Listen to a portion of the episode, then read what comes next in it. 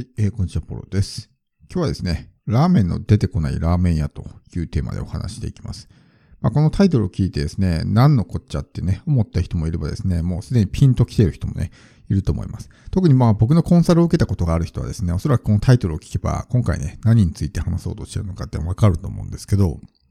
もちろんこれは比喩表現なので、ね、今回はラーメン屋の話をするわけではないんですけども、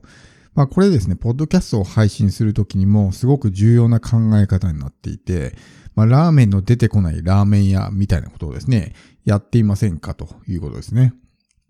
で、このラーメンの出てこないラーメン屋ってどうですか？自分がお客さんの立場になった時に、ちょっとラーメン食べたいなと思って、で、ラーメン屋を見つけて入ってみた。で、メニューを見てみると、ラーメンがないわけですよね。まあ困りますよね。あれ、ラーメンって書いてあったのに、なんでね、入ってラーメン出てこないんだろうってなりますよね。普通に考えたら思ってたのと違うと。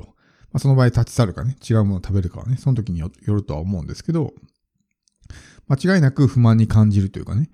おかしいな、みたいな風に思うと思うんです。で、まあ、リアルビジネスでこういうことする人はまずいないと思います。まあ、ラーメン屋って書いてあるのにね、メニューに一切ラーメンが含まれてないみたいな。ってことはまずないと思うんですけど、まあ、情報発信の世界とかね。まあ、このインターネットの、まあ、ビジネスの世界、個人ビジネスの世界みたいなことはあるんですよ。結構こういうことやっちゃってるのが。例えばどういうことかっていうと、わかりやすいのがこのポッドキャストとか、あるいは YouTube とかですね。〇〇マーケティングチャンネルみたいな、例えばタイトルがあったとして、まあ、これを見たときにですね、当然まあ視聴者は、あ、マーケティングのチャンネルなんだと思うわけですね。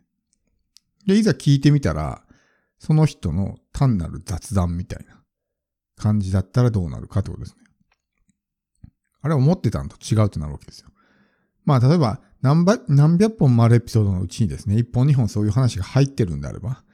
まあ仕方ないというかね、そこまで違和感ないと思うんですけど、全然そのマーケティングの話が出てこないとかっていうふうになると、当然そこにですね、その、まあ離脱が起こるというか、そこを見に来てる人っていうのはマーケティングの情報が欲しくて見に来てるわけなので、当然マーケティングの情報が出てこないチャンネルをですね、ずっと見続けてくれるわけはないんですよね。でも、発信してる側はその自覚がないわけですよ。〇〇マーケティングチャンネルと言っておきながら、例えばサラリーマンの処世術みたいなことをね、YouTube で発信し続けたりとか。まあ実際そういうのもね、見かけたことありますけど、どこがマーケティングなのみたいな感じになるわけですよ。でも本人はその、そもそもマーケティングって何なのかとかね、そのチャンネルのコンセプトと発信内容、コンセプトとコンテンツですよね。ここを一致させて、一致させることができていないっていう自覚がないわけですね。だからそういったちょっとずれた発信になるわけですよ。だからこの今回ね、伝えたいのは自分のコンセプト、まあ、要するにチャンネル名ですよね。チャンネル名と発信内容が合致してますかってことですね。ここは結構ずれてる人って多いんですよ。〇〇ビジネスチャンネルって言っておきながら、全然ビジネスの話は出てこないとかね。まビジネスぐらいだったら結構範囲が広いんで、まあ、比較的発信内容がね、こう大きくずれるってことはないんですけど、なんとかマーケティングチャンネルなのにマーケティングの話がほとんど出てこない。もう8割9割はマーケティングと関係のない話ばっかりしてるとかね、ありますし、あとはまあこういう発信の媒体だけじゃなくて、自分のね、肩書きとか、まあそのポジションですよね。っていうところで、もう同じことをね、やってしまう人が多いと。特にまあビジネス初心者の人がよくやってしまいがちなんですけど、まあよくね、こう日本の場合だと木をてらったようなね、なんかちょっと変わったユニークなですね、肩書きをつける人が多いわけじゃないですか。なんか、ファン化プロデューサーみたいなね、例えばあったとして、でもファン化のメソッドが全然出てこないわけですよ。自称ファン化プロデューサーだけど、ね、例えば私はファン化プロデューサーですとかだったとしたら、やっぱりそのファン化っていうものに対してある程度語れるレベルのね、知識とか、まあそういった専門性がないとね、ただ自分で名乗ってるだけみたいな感じになるわけですよ。だからそれも完全に噛み合ってないわけですね。例えば自分がファンかプロデューサーだったとしたら、じゃあファンってどうやって作るんだみたいな発信をメインでやっていかないといけないのに、全然その話は出てこないみたいなね。えじゃあそのファンかプロデューサーって何ってなるわけですよ。見てる側からすると。ただ自分で名乗ってるだけだし、みたいな。で、その名乗る理由もわからないわけですね。だってありきたりで一般的で、ね、どこにでもあるような情報。その人からじゃないと聞けないような情報が全然出てこないわけですよ。噛み合ってないわけですね。こういう風になっちゃうと当然集客もマーケティングもうまくいかないという風になるわけですね。でもこれって、まあこういう風に言われたらね、おそらくわかると思うんですけど、やってる本人は全然自覚がないわけですよ。そもそも何を発信しないといけないのかっていうところもね、よくわかってないまま情報発信をしてるから、こういったことが起こるわけですけど、本当にこの、まあ、コンセプトですよね。自分の作ったチャンネルのね、コンセプト。このチャンネルはこういう人に向けてこういう情報を発信しますみたいなね。まあ、それをこうタイトルの中に含ませていくわけですけど、そこがちゃんとね、中身、コンテンツですよね。コンセプトとコンテンツが噛み合ってますかというところですね。で結構これがまあずれてしまうと、全然チャンネルが伸びないとかね、こう、離れていってしまう。視聴者が離れていってしまうみたいなことがあるわけです。まあこのコンテンツっていうとこね、っていうと、この中身っていうのはね、まあその聞く前とか買う前とかっていうのは判断できないわけですね。例えば本とかもそうですけど、その本の中に何が書かれているかって、買って読んでみないとわかんないわけですよ。でもじゃあそれじゃあなんか商品って選べないわけじゃないですか。だって何があるか、ね、手に入るかわかんない商品にお金払うってハードルがあるというかね。普通に考えたら、まあ当然買わないわけですね。だって何が手に入るかわかんないわけだから。じゃあどうやって判断するかっていうと、